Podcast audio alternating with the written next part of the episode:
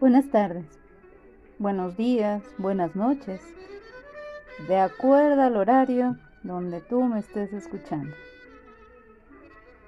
Te doy la bienvenida a este tema que intentaré hacer que sea lo más tranquilo que se pueda y lo más claro. Mi nombre es Danira Sil y el día de hoy te traigo el tema maravilloso de la subjetividad. Bien, este tema, que me parece muy interesante, vamos a tener una perspectiva psicológica y un tanto sociológica. Voy a citar a un autor. Eso lo haré un poco más adelante. El día de hoy te quiero hablar acerca de la subjetividad y un tanto esta diferencia que tiene con su contraparte, que es la objetividad. Muy bien. Lo subjetivo tiene características muy precisas. O bueno, de hecho hay ahí una contradicción. Lo subjetivo no siempre se puede como determinar de una manera tan sencilla.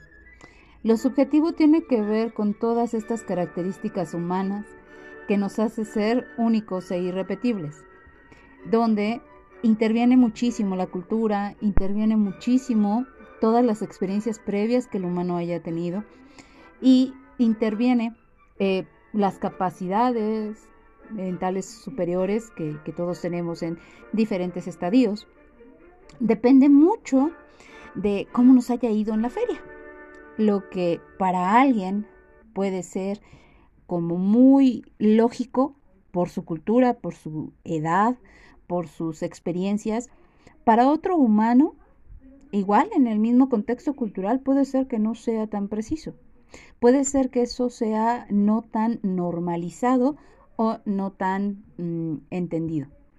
Por ejemplo, eh, ejemplos de subjetividad puede ser esto de las creencias.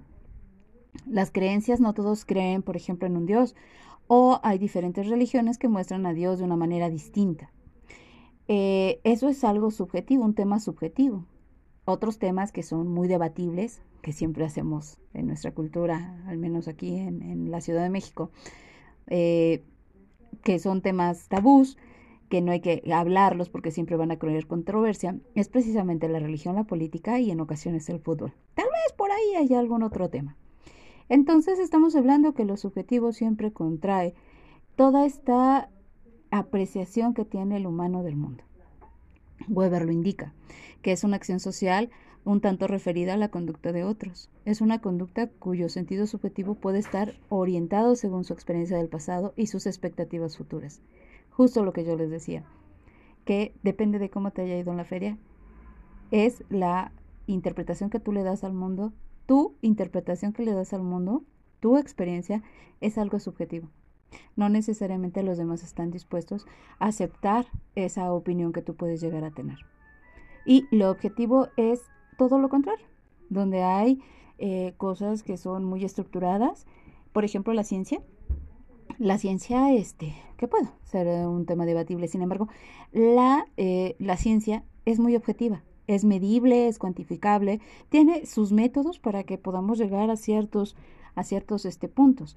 Lo que las otras ciencias que no son tan exactas como las ciencias sociales, hablando de la psicología, de la sociología, antropología y demás, eh, no son este, completamente objetivas, porque su objeto de estudio, en este caso este, el humano, su comportamiento, la sociedad y la cultura, no son medibles, no son cuantificables.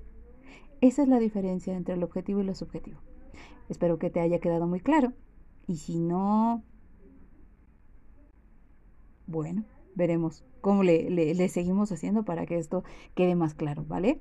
Bueno, pues te mando un abrazo a la distancia y un cordial saludo. Que tengas una excelente tarde, día o noche.